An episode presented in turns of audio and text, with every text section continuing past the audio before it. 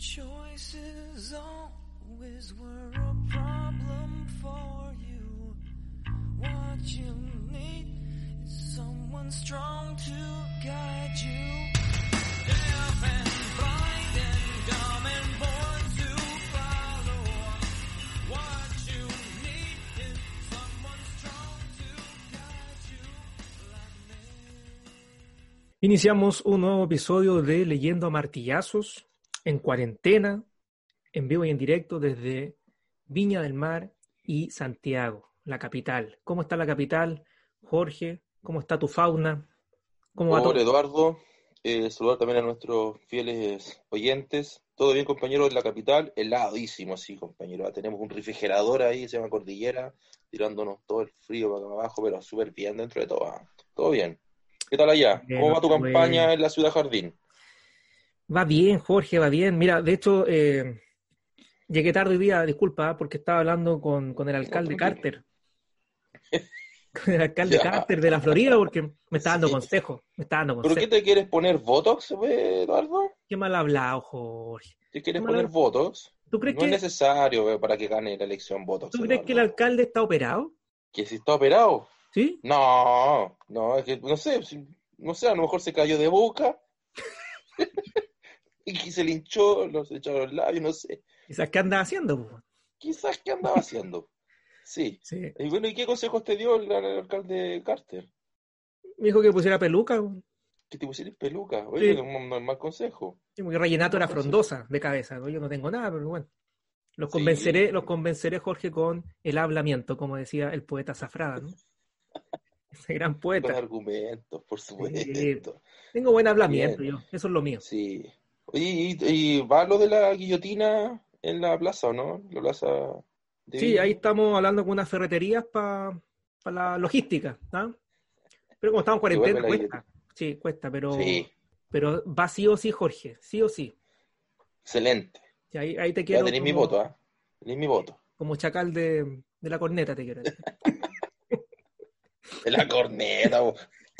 Ah, de la trompeta, de la trompeta. de la trompeta. bo. ¿La has visto los pedidos Pero lo mismo. Estamos hablando de instrumentos musicales, dijiste reír, Jorge. Del corno. Ahí sí, faltaba, faltaba un poquito más de alcurnia aquí. ¿ah? Oye, hablando de alcurnia, Jorge, contar a la gente que tenemos una nueva tarjeta del Club de Auditores de Leyendo Martillazo. Tengo la mía, tengo la La mía. famosa Calam. Calam. Calam. Con grandes descuentos, Jorge, en un montón de locales, pues Jorge, en ¿Dónde? Pues mención de algunos locales tenemos descuento. botillería, Jorge, ferretería, eh, peluquería. Pero bueno, le contamos a la gente que nos escriba a, a Instagram para adquirir su, su tarjeta del Club de Auditores de, de Leyendo a Martillazos, Jorge. Grandes beneficios, grandes beneficios. Perfecto. Bueno, ah, y también van a tener acceso a episodios exclusivos, sin censura, de LAM. ¿Mm? sin censura. Claro. Ahí Jorge hace unas performances como vedette, ¿no es cierto? Muy bonitas. Que... Sí, y videos también. Van a poder ver videos también, martillando, no solo con la boca. Estoy hablando. Ya empezaste ya. Ya empezaste, Jorge. De nuevo tengo que quitarlo todo después. Terminan como los episodios de cinco minutos por los dichos después. Bueno, Jorge, vámonos por Eh, favor compañero. a lo que venimos. Ya. ¿Con qué vamos a Oye, ir? compañero. Eh, vamos a martillar hoy día, compadre, un análisis, pero rico, de un libro, un poemario exquisito, ¿ah? de uno de los poetas más grandes de nuestra nación, compadre. Enrique Lin, ¿ya? Conocidísimo seguro para el mundo de las letras, tú seguramente, tú, yo sé que lo has leído por ahí, Sí. La pieza oscura, compañero, nos va a meter con un poemario, pero extraordinario, ¿ah? uno de los grandes poemarios que se han escrito acá en, en nuestro país. Eh, hablar algunas cositas primero de, de Lin para situar a nuestros oyentes de quién es este poeta, un tanto desconocido tal vez para, para muchos. Bueno, una de las voces más lúcidas de la poesía nacional, Eduardo. Nació en Santiago un 3 de septiembre de 1929. Pese a ser conocido principalmente por su labor poética, Eduardo, igual, eh, este miembro de la generación literaria de 1950 supo también despegar su discurso ácido, dice la crítica ya, y escéptico en el ámbito de la crítica, la narrativa, la dramaturgia, el cómic, el happening, las performances, entre otros eh, índole o características artísticas. Bien, bueno, se convirtió en un fecundo animador de la vida literaria y cultural de Santiago de su época. De hecho, tengo entendido que con Jodorowsky amigo personal, de hecho escribieron un cómic con Jodorowsky, hicieron un cómic ambos, en donde Lin dibujó, fíjate, ¿ah? porque el tipo lo hacía bien, eh, animaban las fiestas de la primavera acá en Santiago. creo que lo escuché en una entrevista con Jodorowsky. Pioneros, de hecho, en las fiestas de la primavera acá, donde hacían sus performances artísticas en la Universidad de Chile, ya eran famosos por leer poesía eh, caminando arriba de vidrio, masturbaciones también hicieron por ahí cuando leían poesía, fíjate, muy parecido a, lo que hace Eduardo. Eh, pero, pero bueno, era la vida de Lin. Me estáis amarrando la carrera política, pues Jorge, man. Oye, pero estoy ganando, una, estáis ganando ahí una población contundente, padre. Contundente. Los cínicos van a votar por mí. No los voy a decir como los. No, dejémoslos como cínicos, los cínicos. Bueno, compañero, participó también Lin en numerales, en, en, en altos proyectos editoriales, ¿ya? Como la revista Morán, la edición del collage Quebrantahueso, una muy buena revista, genial. También colaboró eh, con poemas y columnas, artículos de opinión en los diarios del siglo, las últimas noticias, la época, así como en revistas de arte de la, Atenea, Cauce, APSI, revistas universitarias, ¿bien? Eh, sobre Lin, bueno, mencionar también que él volcó su escritura eh, sobre las sospechas que abrigan los modos de representación de la realidad en el arte, era muy crítico sobre cuál era el rol que tenía el arte en la sociedad, así como el constante desarraigo que atraviesan sus textos, como sucede, por ejemplo, en El Paseo Humada, un poema que se vuelca hacia lo urbano, libro que también expresa otra de las líneas fundamentales del trabajo de Lin, que es justamente la poesía urbana, ¿ya? Eh, a diferencia de la poesía lárica, por ejemplo, que sigue otro carril, pero que Lin supo desarrollar muy bien en la ciudad. Otra de las características fundamentales de su obra, compañero, es la constante apelación al oficio del escritor y al sentido de su hacer, ¿ya? O sea, ¿qué hace, cierto, una persona ser escritor? ¿Cuál es el oficio de este? Línea de trabajo que desarrolla en la musiquilla, por ejemplo, de las pobres feras que escriben en el 69, también muy buen poemario. Eh, entre otros poemarios también que nos dejó con estas, con estas líneas. Bueno, falleció finalmente Lira en Santiago un 10 de julio de 1988, compañero. Con respecto a las piezas oscuras, el poema con el que me quiero detener hoy día, eh, comentar primero que fue publicado en el año 1963 en Santiago de Chile. Lin lo reconoció como su gran primer libro debido a que es el único que apunta a una unidad temática, fíjate Eduardo, digna de un poemario de altavoz, aunque ahí tengo que igual mencionar que es complejo buscarle una línea temática a un poemario. Generalmente cada poema dentro de un poemario es, es un mundo en sí mismo, así que yo me voy a quedar obviamente con algunas con algunos poemas, voy a sacar algunas luces sobre lo que yo analizo en este gran, en este gran poemario. Ya, bueno, la obra, Eduardo, no recibió una acogida que respondiera al recibo total de la propuesta que hizo Lin ya. Eh, más, el libro pasó inadvertido harto tiempo, salvo por algunas lecturas que tuvo él con algunos cercanos, entre esos, por ejemplo, Jodorowsky. Ya, bueno, la pieza oscura, desde su aspecto formal, eh, consta, fíjate, Eduardo, de 82 versos divididos en cuatro estrofas que poseen 9, 40 y 8, 10 y 14 versos respectivamente desde su aspecto formal. No se vislumbra ningún tipo de rima en el poema, ¿ya? ni intencionada, ni alguna sonancia que se le haya entrometido al autor acá. La extensión de los versos es sumamente irregular. Hay versos muy cortos como versos muy largos, planteando obviamente una disyuntiva en torno a cuál es la intención finalmente de, de Lincoln en el poema si iba a ser los versos tan largos. Quería acercarse a la narrativa, quería toparse quizás con otro género, eh, hacia la oralidad, llevar el poema a la oralidad igual es complejo si tiene los versos largos, por lo tanto, hay unas cuestiones hay que podemos preguntarnos en torno a los aspectos formales de Enrique Lin. Ahora, yo creo que se acerca, se acerca de alguna u otra forma quizás algún género, quiso toparse con otro. Y con respecto al contenido, que es lo más interesante del poema, eh, cabe destacar que se vislumbran temáticas que Lin va recorriendo y abordando de distinta manera a lo largo de su poemario. Y bueno, y algunos de los temas, dentro de todos los que podríamos mencionar, yo creo que destacan algunos principales, como el tema de la memoria, por ejemplo. Y bueno, el poeta utiliza constantemente los recuerdos como eje central en su poemario. La memoria la presenta él de manera melancólica, en donde el sujeto poético, ya la voz de los poemas, o sea, el hablante lírico, como se le enseña a uno en el colegio, que es aquel que canta ¿no? dentro del poema, se enfrenta a los momentos de su vida, este hablante lírico, que pudieron haber determinado su persona la memoria, de hecho, funciona como una carga que no permite que la voz poética se libere, ya, sino que la presiona a seguir atrapado en su pasado. Eh, es una constante que vamos a ir leyendo en su, en su poema.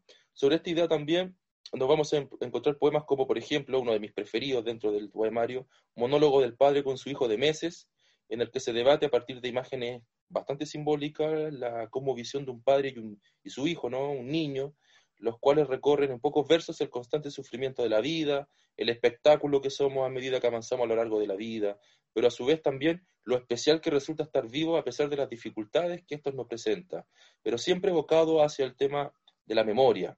Bien, así también, Eduardo, en el poemario, la memoria se va a presentar como una sucesión de vivencias temporales, necesarias, yo creo, a veces también absurdas, para que el cuerpo y la psique se formen. ¿ya? en el, también eh, Lynn va a ir retomando esto, cómo va adquiriendo forma ya el cuerpo y la psicología de una persona en torno eh, a los recuerdos, por ejemplo, lo que nos podrían entregar también aquellas personas que han vivido más tiempo, de las cosas que nos podrían ir diciendo. O sea, el relato para Lynn tiene una importancia súper grande. Yo creo que de ahí, por ejemplo, el que él haya escrito tal vez versos tan largos. Ya, yo creo que hay una propuesta en torno a lo narrativo. Ya, yo creo que de, alguna otra forma igual se quiere topar con la narrativa porque sus poemarios, sus poemas son bastante narrativos.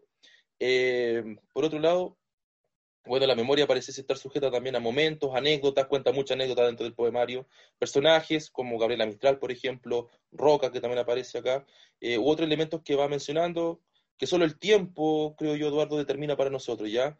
La figura del padre también es central en la, poética de Lin, y no es, no es una no es distinto en este poemario, eh, aparece la figura del padre en algunos poemas, como aquel que advierte que no podemos escapar de la mixtura de una pieza oscura, que yo creo que claramente se refiere ¿cierto? A, la, a la vida, en que la inocencia, el tiempo, la memoria, lo que somos en esencia, está determinado antes de que lleguemos a este mundo, o sea, determinado de alguna forma por el tiempo. ¿Ya? Y por eso las personas mayores saben, y cuando uno llega al mundo y lo, lo canta así en el poemario Enrique Lin, ¿cierto? Te advierten sobre cosas que el tiempo ya tiene predestinadas para ti, como el sufrimiento, lo que vas a tener que advertir con respecto a la muerte, el rol que juegan los padres o los amigos en torno a la vida de un ser humano. Y esos son elementos temporales también. Es como que el tiempo finalmente nos está hablando a través de algunas voces que Lin les llama viejos, les llama padres, tíos que aparecen acá, u otros poetas, por ejemplo, como Gabriela Mistral, que le, le canta una elegía a Gabriela Mistral dentro del poema, eh, que nos advierten sobre ciertos sucesos que vamos a tener que vivir sí o sí. ¿ya? Eh, de ahí que yo creo, eh, Eduardo, que poemas como, por ejemplo, Monólogo del viejo con la muerte, El bosque en el jardín o Navidad, que son exquisitos esos poemas, por mencionar solo algunos, sean los que tienen mayor tiempo eh, en vida, ¿cierto? O sea, aquellos personajes que, tienen, que han vivido más, los viejos, los ancianos, son los que increpan a quienes comienzan a vivir o que se interrogue a su vez también sobre lo que somos o seremos a medida que el tiempo haga lo suyo. O sea, el elemento temporal junto a la memoria es algo que se va a presentar siempre y va a ser una constante en torno al poemario. Eh, pero también presenta, y yo creo que también es una constante de la poesía, lo hemos tratado antes, Eduardo, la incapacidad de sobrellevar la realidad con el lenguaje. ¿ya? Y vamos a que toparnos con poemas con respecto a eso. Por ejemplo, de que el lenguaje sea un obstáculo, ¿cierto? que todo poeta va a intentar derrotar. Lin presenta el lenguaje, creo yo, como una herramienta que da vida, eh, pero que también mata, de ahí que constantemente nos esté relatando sobre advertencias sobre lo que se viene en la vida, que generalmente es la muerte, o algo que vamos a tener que sobrellevar, pero a su vez cierto que el lenguaje también otorga vida. Nos encontramos con versos en que la palabra eh, funciona como un elemento divino, genera vida, como diría eh, em, Vicente Huidobro, ya, y por otro lado con palabras que presumen de antemano que la vida debe acompañarse de una muerte venidera, o sea, eso está por venir, no vamos a escapar de ella, ¿cierto? Y la palabra, al parecer, como lo constante, es una constante poética, podría sobrellevarnos sobre eso, podría de alguna forma eliminar tal vez esa muerte que se nos acerca. Eh, bueno, y para culminar, dentro de las pistas que les doy para que puedan seguir este poema, también acá en el poema hay muchas referencias bíblicas, hay elegías como la de Gabriela Mistral, hay imágenes animalescas, muy simbólicas en torno a la vida y la muerte, eh, y varios otros elementos que en su conjunto se movilizan en torno a la memoria temporal, ya un lenguaje que creo yo va creando vida a medida que vamos leyendo el poemario. Ya es una apertura y una puerta a lo que significa vivir. Hay una mirada introspectiva en Enrique Linaca sobre lo que él considera en la vida, en la muerte, cómo esta nos va a acompañar constantemente y cómo los recuerdos, al hacerlos vivos, de alguna u otra forma van a aplacar lo que la muerte en sí misma es. ¿ya? Así que es un poemario exquisito, repito, además que Lin pues, escribe de una forma espectacular, compañero, así que decirlo también. Escribe súper bien Enrique Lin. Sí, yo diría que es una poesía bien filosófica, ¿no? Eh, aborda temas que han abordado también filósofos, obviamente a través de otras formas, pero, pero hay temas profundos detrás, ¿no? Yo coincido contigo. Eh, a mí me llamó la atención también de la poesía de Enrique Lin el tema como de la nostalgia, como que está marcado Sí. un poco por eso, ¿no? Mm. Eh, de hecho, este tema de la pieza oscura yo lo interpretaba un poco como la, la pérdida a lo mejor de la infancia, ¿no? Eh, Por donde ejemplo, quizás la luz no abarcaba todo el espacio como del, del pensamiento. Como que de alguna manera cuando uno como que crece, madura, se hace más consciente, como que la luz se prende, ¿no? Pero se pierde quizás todo el aspecto más mitológico o, o ficticio que a lo mejor se tenía y felicidad que implica el grado más de oscuridad, ¿no? Entonces ya no se puede sentir como antes, quizás, ¿no es cierto? Eh, aparece esta idea como del, del vivir sin objeto, del absurdo, se caen estos esquemas metafísicos, ¿no es cierto? Mm. Eh, y como bien tú decías, también está tema, este tema, ¿no es cierto?, de la crítica como al lenguaje, ¿no? Que finalmente no nos alcanza para mucho el lenguaje que empleamos. ¿no? Por ahí también él decía que hablar nos asfixia, ¿no? Que seríamos como mendigos con las palabras de alguna manera, ¿no? Quizás te estaba describiendo a ti, Jorge, ahí. probable. ¿viste? puede ser una construcción lingüística de Enrique. ¿Viste? Probable. Desgranados, decía, eh, bajo el peso del mundo, el obstáculo de las palabras. Y ahí planteaba también de que la realidad no es verbal. Entonces, obviamente, eh, la poesía va a ir como detrás ¿no? de todas esas cosas. Exacto. Está esta idea también que aparecía ahí, me llamó la atención de Enrique Lin, de la zona muda, ¿no? Como que a través de las palabras no vamos a llegar a, a esa parte desconocida, que la filosofía también desde antaño, ¿no es cierto?, ha tratado de, de atravesar, ¿no? Y muchos renuncian finalmente a, a eso. Hay una, en otra obra, Jorge, que encontré por ahí de Enrique Lin, una cita de, de Jodorowsky, que tú lo nombraste al Ah, principio. sí, amigo de León Amigos. Eh, si me permites para leerla Por un poco, porque por también habla, que también me parece lo hace Lin, ¿no? Como sobre la labor misma de la poesía, ¿no? Como que hace una meta, un metaanálisis. ¿no? Esto lo dice Jodorowsky, decía que la poesía es el perfume del silencio convertido en letras, haciendo frente a la imposibilidad de conciliar lo que nos obligamos a hacer con lo que realmente somos, reduciendo además la multiplicidad a la unidad, pero rechazando los límites del discurso racional, pues a través de este no logran manifestarse las emociones y deseos ocultos. Esta idea, la crítica, ¿no es cierto?, del, lenguaje quizás más sistemático, ¿no es cierto?, Eh, como de querer encasillar lo que no se puede encasillar. Entonces, en vez de elegir, de elegir, digo, un mismo camino, un solo camino, el mismo que siguen todos, el poeta, afirma Jodorowsky, deambula por todos los posibles para dar cuenta del primer origen, de lo más profundo y esencial. O sea, jamás podría haber una ciencia de la poesía en ese sentido, ¿no? Eh, No, porque es anticientífica en ese- en- de esa manera. Exacto. Entonces, así, mediante la poesía también se intenta iluminar, eso yo lo diría yo más que nada, ¿no? esta pieza como oscura, ¿no? Pero con una luz quizás más tenue. Si finalmente es imposible no prender la luz, pues Jorge. Pero la luz quizás de la ciencia como que nos enseguece, ¿no? Es demasiado fuerte. En cambio, la poesía como que trata de, de ambular quizás de manera más acorde a la, a, la, a la realidad, a lo múltiple, ¿no es cierto? Entonces yo creo que es bien interesante la poesía de Lin porque si bien a lo mejor no lo dice de manera explícita, porque tampoco es ciencia, no lo que hace es poesía, Claro. muestra o abre eh, hartas ideas interesantes. Así que Claro, y siempre, siempre transitando, Lin, que es muy característico de él, entre los límites del lenguaje. sí, ¿ya? Eh, vas constantemente a estar enunciando en sus versos, no solamente en este poemario, sino en Diario de Muerte o en, en- en otros, ¿no? Porque escribí, etcétera, eh, los- las limitaciones del lenguaje. ¿Cómo escapar de esos límites del lenguaje? Que, repito, va a ser una constante siempre de los muy buenos, de los, de los grandes poetas, ¿ya? Recae la- justamente en la poesía ese, ese fundamento filosófico en torno a que al- cuáles son los principios del lenguaje, cuáles son sus límites y cómo los podemos atravesar, que es muy rico también en Enrique Línea, aquello. ¿no? Sí, así que Así que- buen, buena recomendación, Jorge. Sí, o sí, bien, por favor, leerlo, yo creo que es uno- una obligación ahí a, a aquellos que les guste mucho la poesía. Eh, un buen referente de la poesía nacional por lo demás y, eh, y ha sido también referente para los escritores posteriores. Alín ya eh, deja muy en claro, ¿cierto?, cuál es el camino que debiese seguir la poesía en Chile, así que impregnó a muchos poetas también hacia adelante. Sí, y ha inspirado a Jorge. Yo voy a contar una infidencia. Jorge está escribiendo un poemario que se llama El Puente Oscuro.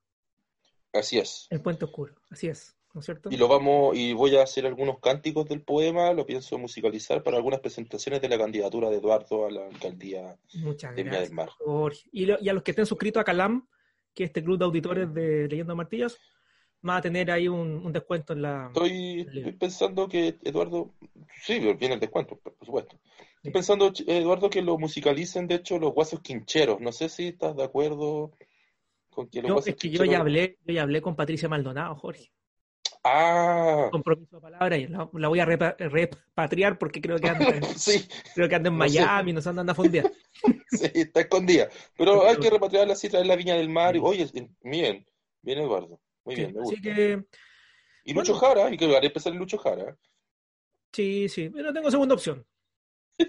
Tengo que hablar con Carter. Carter ahí me va a decir. Carter, mira, te quedaron gustando los labios de Carter. Carter. Bueno, Carter.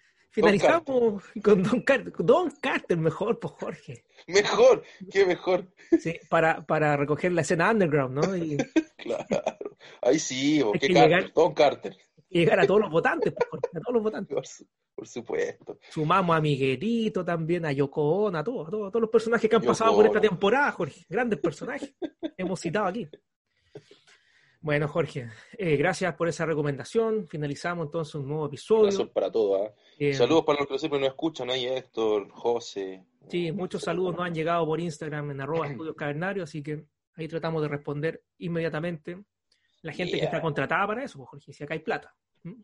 Ah, por supuesto. Bueno, nos vemos en la próxima. Que estés bien. Chao. Abrazos. Choices always were a problem for you.